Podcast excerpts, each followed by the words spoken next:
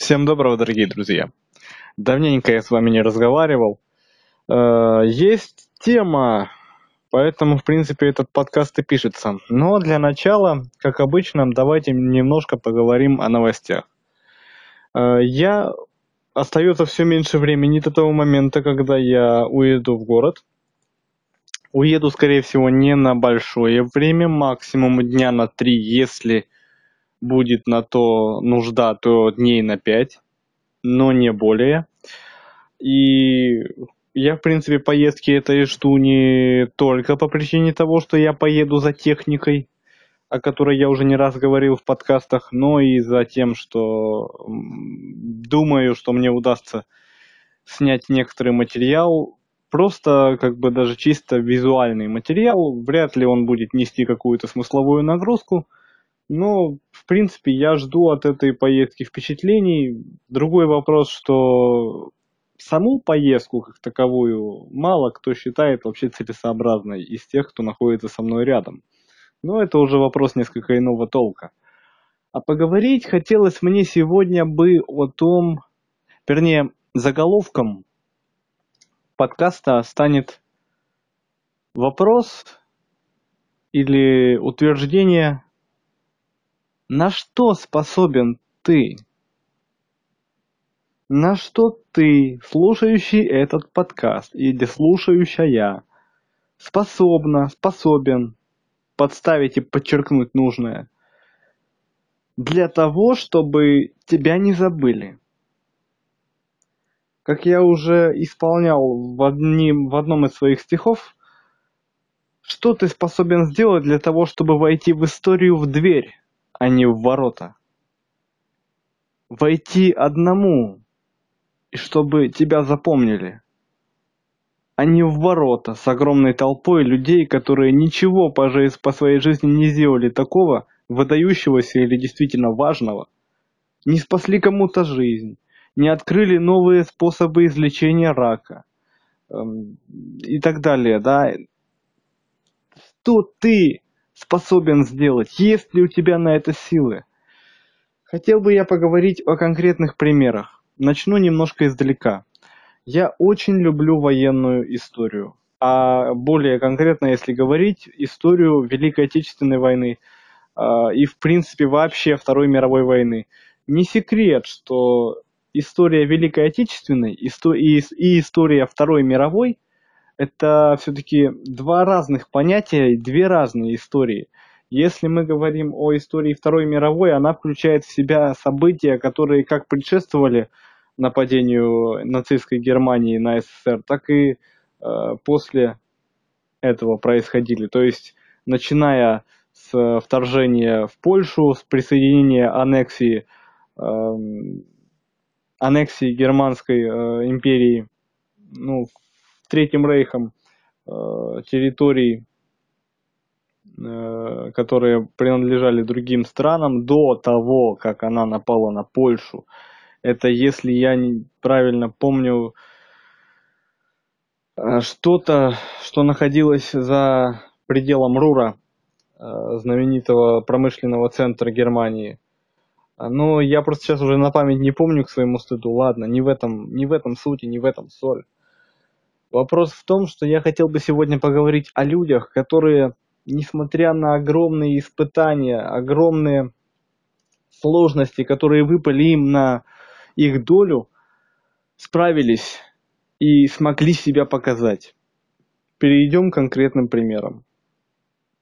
Первым человеком, которым я искренне восхищаюсь, стал Дуглас Бадер. Дуглас Бадер – один из асов потом уже, как стало известно, асов э, британской короны, британских военно-воздушных сил, который был истовым фанатиком, в хорошем смысле этого слова, истовым фанатом, фанатиком своего дела. Он хотел стать летчиком с самого детства, хотел поступить в Королевскую военно-воздушную академию. Ему это удалось, и в 1931 году, когда ему, было 20, когда ему был 21 год, в 1931 году, 1931 он заканчивает эту академию. И в том же году благодаря своей собственной некоторой э, безбашенности и в какой-то мере безалаберности, он потом признавал, что это, был, это была его ошибка при выполнении э, фигур высшего пилотажа на самолете, притом нужно помнить, что это, был, это были 30-е годы, начало 30-х, то есть тогда еще о монопланах, э, самолетах в том понимании, в котором мы привыкли знать о них, не было. Это был биплан, то есть э, самолет э, с двойным крылом. При выполнении сложного маневра он э, потерпел крушение и в итоге одна нога у него была переломана и раздроблена в нескольких э, местах, а вторая была в двух местах переломана. Опять же, если помнить, что это был 31 год, ничего другого, кроме как э, ампутировать обе ноги, доктора не придумали. И в итоге через некоторое время он остался, грубо говоря, не удел. 21 год мальчишки. Остаться в 21 год без обеих ног. Ноги у него были ампутированы чуть ниже колена, но э, сами понимаете, что небо для него было закрыто. Шесть лет он проработал клерком в одной из э, британских компаний, где к нему, в принципе, вполне себе лояльно относились но он постоянно мечтал о небе. Таким макаром прошло, наступил 38 год, 39 война началась в итоге в сентябре 39 года. До этого была битва за Британию. А как известно следующим людям, битва за Британию была тем препятствием, тем заклеванным львом, который был загнан в угол, а который Рейх обломал зубы впервые. То есть я провел такую аналогию неспроста. Действительно, Британия была атакована немцами очень жестоко, и у нее не было других способов и возможностей ответить, огрызнуться, кроме как своими военно-воздушными силами. Соответственно, асы Британии действительно тоже люди очень почитаемые и поныне в Британии. Но вопрос состоял в том, что асы постепенно уходили на небеса, а заменить их было по сути не, неким. И здесь Дуглас Баттер, не теряя времени, э, решил, пришел в управление военно-воздушных сил и сказал, что я, конечно, все понимаю, но теперь вы не имеете права меня не взять, потому что вам нужны асы такие, как я. Ему не отказали. У него не было обеих ног. Да, разумеется, потом ему верили в управление, то есть он начал доказывать свою состоятельность, он сумел сделать такие фигуры пилотажа, которые даже обычным людям с двумя ногами, асом, не снились. Дословно, один из генералов сказал, когда посмотрел, что творил Бадр в небе у него на глазах. И это он сделал, не имея обеих ног? Да я со своими двумя такого сделать не сумел бы. Остальное не столь важно. Ну, хотя можно рассказать для полноты картины. В итоге, э, во время битвы за Британию ему вверяют одну из самых непослушных, самых своенравных эскадрилей, которые были на службе у британской короны. Это была отдельная эскадрилья, состоящая из канадцев.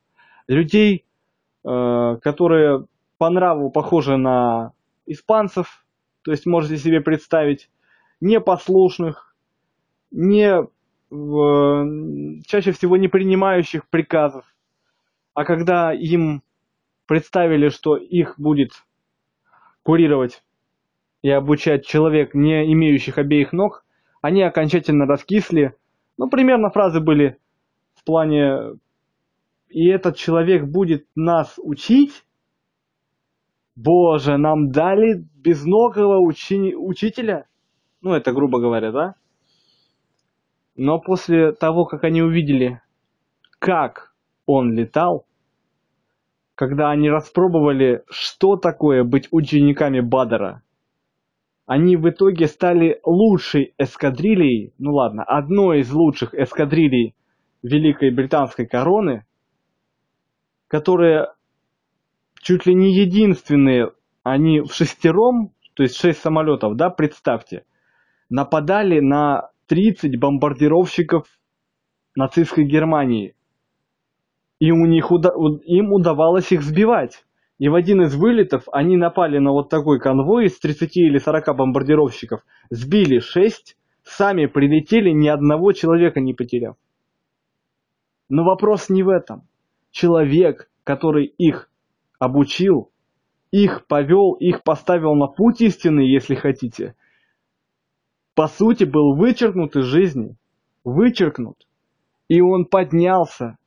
Он поднялся, он сумел сделать то, о чем другие и мечтать не могли. А почему он сумел это сделать? Да, он был своенравен, у него был бешеный нрав, он был непослушен, ему, было, ему зачастую было плевать на субординацию. Он мог э, генералу, который и по возрасту, и по чину гораздо выше его, сказать спокойно, ты, да мне твое мнение не указ. Это терпели. Терпели почему? потому что он доказал свое мастерство, доказал то, что он способен и должен сражаться за свою страну. Может быть, я сейчас эмоционален, но об этом нужно говорить эмоционально, понимаете? Человек, которого списали, сумел добиться того, чего другие даже ну, во снах, в самых прекрасных, не могли увидеть. Потому что он не прекратил бороться. Он верил в свою мечту. И даже будучи раздавленным, он продолжал верить и добиваться. Дальше нужно рассказать одну историю. Э, в 1941 году, когда уже была оккупирована э, Франция и битва за Британию была завершена, когда уже основные силы вермахта были переброшены на наш Восточный фронт, э, Бадр летал на свободную охоту. Кто не знает, поясню. Свободная охота – это вылеты, которые ничем не регламентировались. То есть они курировались, но не регламентировались какими-то заданиями, какими-то задачами. Э, истребитель, грубо говоря, вылетал сам и просто летал вокруг там какого-то квадрата, разыскивая какой-нибудь вражеский самолет, чтобы его расстрелять. И что? Он вылетел на свободную охоту в 1941 году. Я точно, к сожалению, даты сказать не смогу. Его подбили. Его подбили, э, нужно иметь в виду, что у него были две ноги, в принципе, протезами. Он сумел эвакуироваться из самолета горящего. Сумел. Но фокус оказался в том, что одна из ног, которая была сделана э, для него, осталась в самолете. Самолетом сгорела. Его взяли в плен, и он затребовал, он не растерялся, он затребовал э, свой протез, вернее, затребовал, чтобы ему сделали либо такой же протез, либо сказали, чтобы ему прислали еще одну ногу, вторую. И что вы думаете? Сам Генрих, э, господи, кто у нас, не Гиммлер же был, Геринг, да, глава, во... глава немецких военно-воздуш... Люфтваффе, немецких военно-воздушных сил, со своей, своей петицией написал, попросил, чтобы э, телеграмму написал э, британцам о том, что мы дозволяем пролететь самолету над своей оккупированной территорией Франции, которая спокойненько контролировалась немцами в тот момент – и чтобы с этого самолета была сброшена нога Бадеру. Самолет пролетел, ногу сбросили. Вы представьте, ради одного человека, который за свою карьеру, ну к тому моменту он уже сбил около 20 немецких самолетов, грубо говоря, это как минимум человек 30 немецкого состава, 30 человек было убито им, ну если так говорить, а то и больше ради него, ради врага, такие высокие чины Рейха были готовы пойти на уступки. И что вы думаете? Как только ему доставляют ногу, что делает Бадр на следующую же ночь в госпитале? Пытается с помощью просто не сбежать. Ну, разумеется, его ловят, но он продолжает попытки. И в итоге, после 20 или сколько-то там попыток сбежать, вы подумайте, да? Без ног бежать. Немцы э, обозляются окончательно и решают, говорят, что вы, если не прекратите, мы заберем у вас ноги, вы не наглеете. В итоге его переводят в одну из э, тюрем Рейха, из которой, как считалось, было невозможно сбежать. И в итоге он э, только в 1945 году, благодаря усилиям своих э, товарищей, освобождается из этой тюрьмы. Он прожил долгую, продолжительную жизнь. Сам он 910 года рождения. Умер он в 82-м, если я не ошибаюсь. Вот человек, на которого стоит равняться. Плевать, что он не наш. Плевать, что он не советский э, летчик. И наших героев было полно таких. Вспомнить того же Мересьева, опять же, да, то и тоже, тоже человек потерпел крушение. Я, к сожалению, точно его историю не помню, надо будет пересмотреть. В итоге отморозил себе ноги и остался без ног и тоже летал. То есть Бадр был не один такой. А, и в том вопрос, что вы посмотрите, на что люди были готовы пойти ради того, чтобы достигать своей мечты. А теперь главный вопрос. На что способен ты?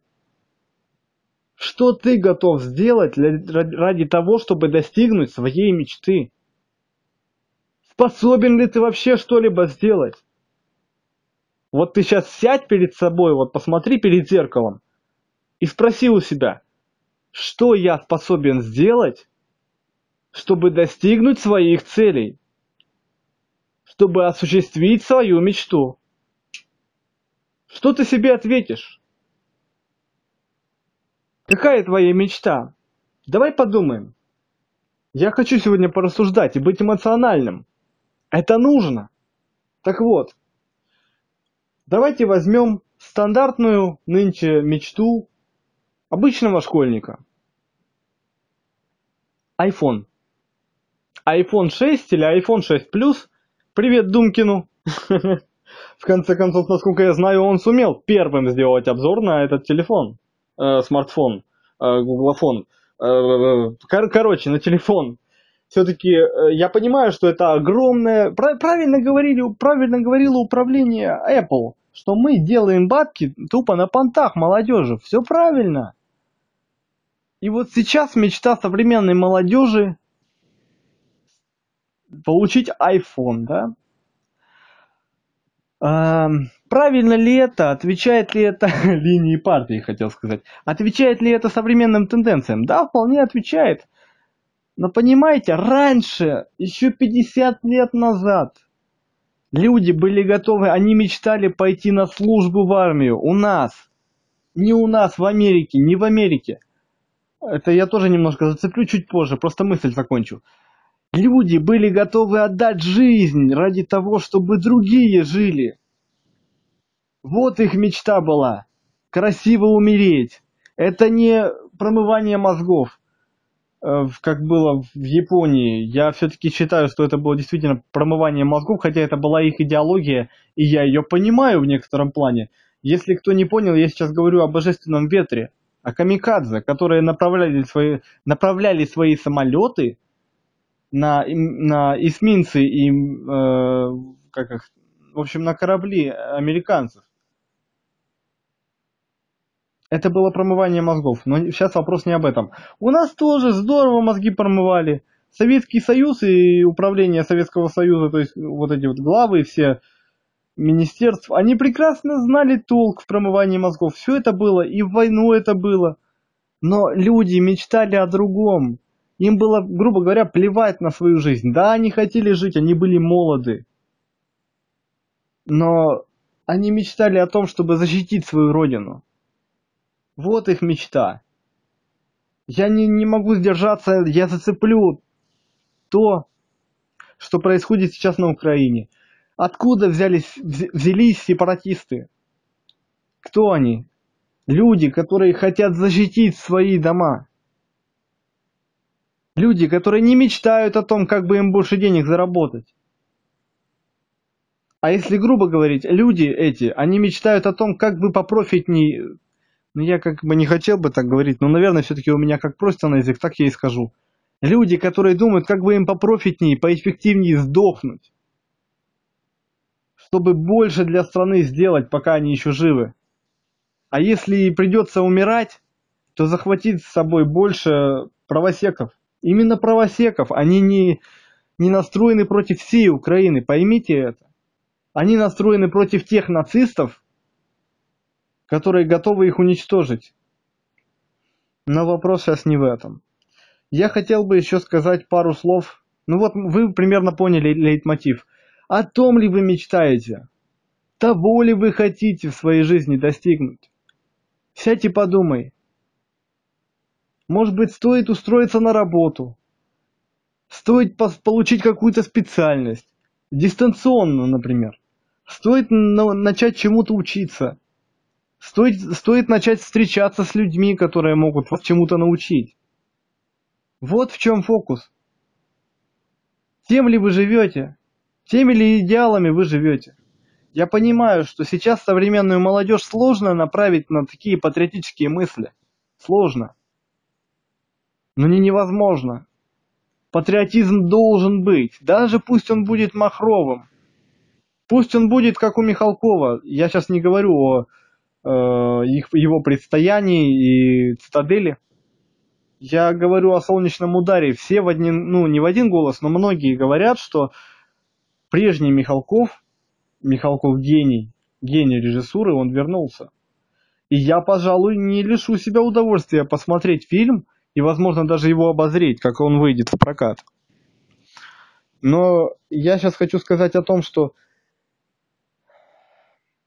Просто думайте над тем, о чем вы мечтаете. И, может быть, стоит все-таки попробовать войти в дверь, а не в ворота. Я не закончил. Я хочу сказать еще об одной истории. Думаю, вы простите мне э, длительность данного подкаста. Итак, хочу рассказать я вам еще об одной эскадрилье. Эскадрилье, которая была в Америке в американских вооруженных силах в то же время, то есть во время войны. Эскадрилья, она называлась, ну, можно сказать, на жаргоне называлась эскадрилья красных хвостов. Э, так она называлась по той причине, что самолеты, мустанги, на которых летали э, пилоты этой эскадрильи, были э, не самолеты, а хвосты именно. Хвостовое оперение самолетов было выкрашено в красный цвет. Но главный момент состоял в том, что пилотами данной эскадрильи были полностью э, афроамериканцы. Ну, я негры. Негры были. А вы должны понимать, если хотя бы чуть-чуть знаете историю, если вы хотя бы смотрели Джанго Освобожденного, что в Америке в тот момент, еще в тот момент, даже кого в тот момент, в 60-х нельзя было американцу э, перечить если, если американцу перечил афроамериканец, то белый мог спокойно пойти в участок и пожаловаться на э, черного в итоге. Если белый ехал в автобусе, а черный сидел на сидячем месте, черный был обязан уступить место белому. Обязан. Но вопрос не в, в этом расизме. Вопрос в том, что эти ребята они летали всю войну. Погибло около 30 с лишним пилотов. Молодых парней. Они такие же люди, как и мы, а в некоторых моментах наверняка даже более, более искусные, более умелые в войне были они. И никто об этом не знал. Пока до какого-то момента они что они делали? Они охраняли э, американские эскадрильи бомбардировщиков в полете, когда те летали на Германию, бомбили. На Германию, на польские э, какие-то аэродромы, на э, Померанию, туда, вот э, в их, э, в их владение э, горюче-смазочные, так скажем, потому что топливо нужно было лишать немцев. Э, и никто не знал о том, что летают, э, сопровождают бомбардировщики, пилоты негры. Пока один из бомбардировщиков аварийно не сел в расположении этой части красных хвостов, и они не увидели, наконец-то, белые, не увидели, что оказывается вон как. Оказывается, рабы, которых мы угнетали, которых мы считали нормальным унижать, защищают нас. Борются за ту страну, в которой их унижают. И были записаны слова белого парня, ну вот уже, уже как бы человека в возрасте, на тот момент парня, что мы спокойно прожили три три дня вместе, абсолютно адекватные люди, то есть не было никаких различий, мы абсолютно молодые парни, провели три дня вместе, выпивали, играли в покер, когда это было возможно. Потом их забрали, но показательность не в этом. Одного из красных хвостов сбили и захватили немцы. А, как там что было, объяснять смысла не вижу, да, там все немцы знали об этой эскадрильи, буквально имели каждую фотографию каждого выпускника эскадрильи этой, к шоку парня, который был захвачен в плен. Потом его отправили в Польшу, в один из лагерей, там он жил с белыми, и они не знали, что такое расизм. Для них он был американцем. Для них он был американцем. Потому что сейчас негры, да, это вот тоже, это все к чему? Это все к тому, что как бы к тебе народ не относился, люди вокруг как бы к тебе не относились, ты, по тебе все равно нужно, по тебе будут судить по твоим поступкам. Сейчас, по крайней мере, так. И раньше это зарождалось. Люди, то есть молодые там, э, британские военные, я уверен, что были и русские там, они относились к нему как к обычному американцу, не как американцу, афроамериканцу в этом, как бы, да, вот, вот, господи, какой бред я несу а просто как обычному человеку. Никто не думал о расизме. Человек и человек, его сбили, он это плохо, да, и как бы его освободили потом, все. Показательный момент вот какой. Эти ребята гибли, эти ребята боролись за свою страну тоже, молодые. Многие из них получили награды. Сам глава американского правительства это был не Труман, не Труман, который пришел на смену э, прежнему э, прежнему президенту Рузвельту. Э, это был другой, э, то есть именно это был Рузвельт. Он признал их заслуги, он наградил их наградами. Но как только они приехали обратно в страну, когда они, они ехали разом с белыми, да, там вроде все было нормально. Только они начали сходить, их тут же разделили. Белые налево, черные направо. Показательный момент, что белые встречали с оркестром, с фейерверками, с там кучей девчонок молодых, вот их, ну, грубо говоря, я скажу прямо, таких красавцев можно было хотеть. И в тот момент девчонки были готовы отдаться им без всякого, без всяких предрассудков.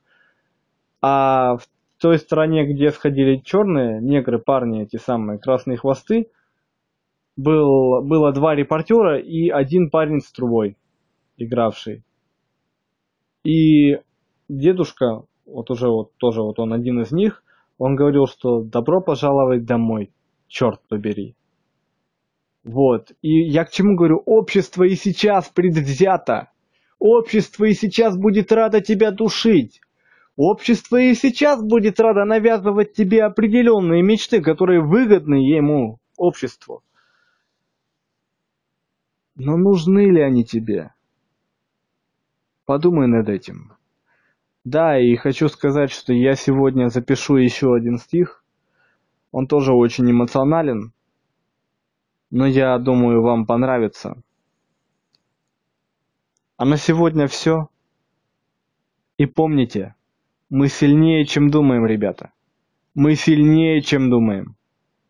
Спасибо всем, кто слушал, кто дослушал до конца. Мне это очень важно. Удачи, ребята. Удачи.